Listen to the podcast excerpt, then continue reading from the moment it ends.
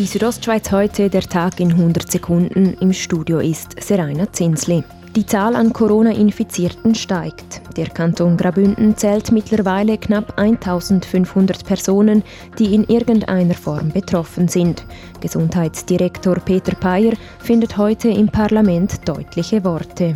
Und deshalb gilt halt wirklich überall vorsichtig zu sein. Wir haben es selbst in der Hand und wir brauchen Geduld. Wir werden nicht sehr schnell aus dieser Situation herauskommen. Man habe sich deshalb entschieden, den kantonalen Führungsstab wieder zu aktivieren und damit das Gesundheitsamt zu entlasten. Die Bündner Feuerwehren stellen alle Übungen bis Ende Jahr ein.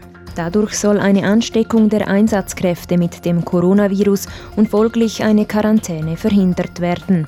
Im Ernstfall sei es jedoch nicht immer einfach, die Corona-Maßnahmen einzuhalten, wie Feuerwehrinspektor Hans-Oali Roth sagt. Es ist unheimlich schwierig, zum, äh, wenn Sie sich vorstellen, Sie gehen an einen Unfall her oder so und es pressiert und Sie müssen die Leute befreien und die Leute können ja auch infiziert sein und und und. Also es ist nicht einfach im Moment.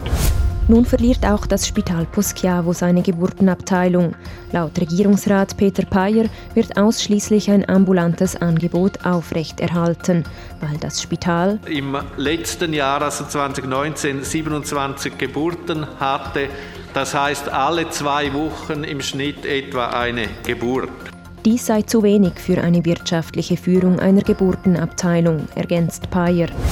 Das Flimser Stimmvolk wird nun doch nicht Ende November über die Zukunft des Sportzentrums Braula Selva entscheiden. Wie der Gemeindevorstand und das Initiativkomitee gestern in einer gemeinsamen Medienmitteilung bekannt gaben, wurde die Initiative zurückgezogen. Der Gemeindevorstand und die Initianten hätten sich vergangene Woche zu einer Aussprache getroffen.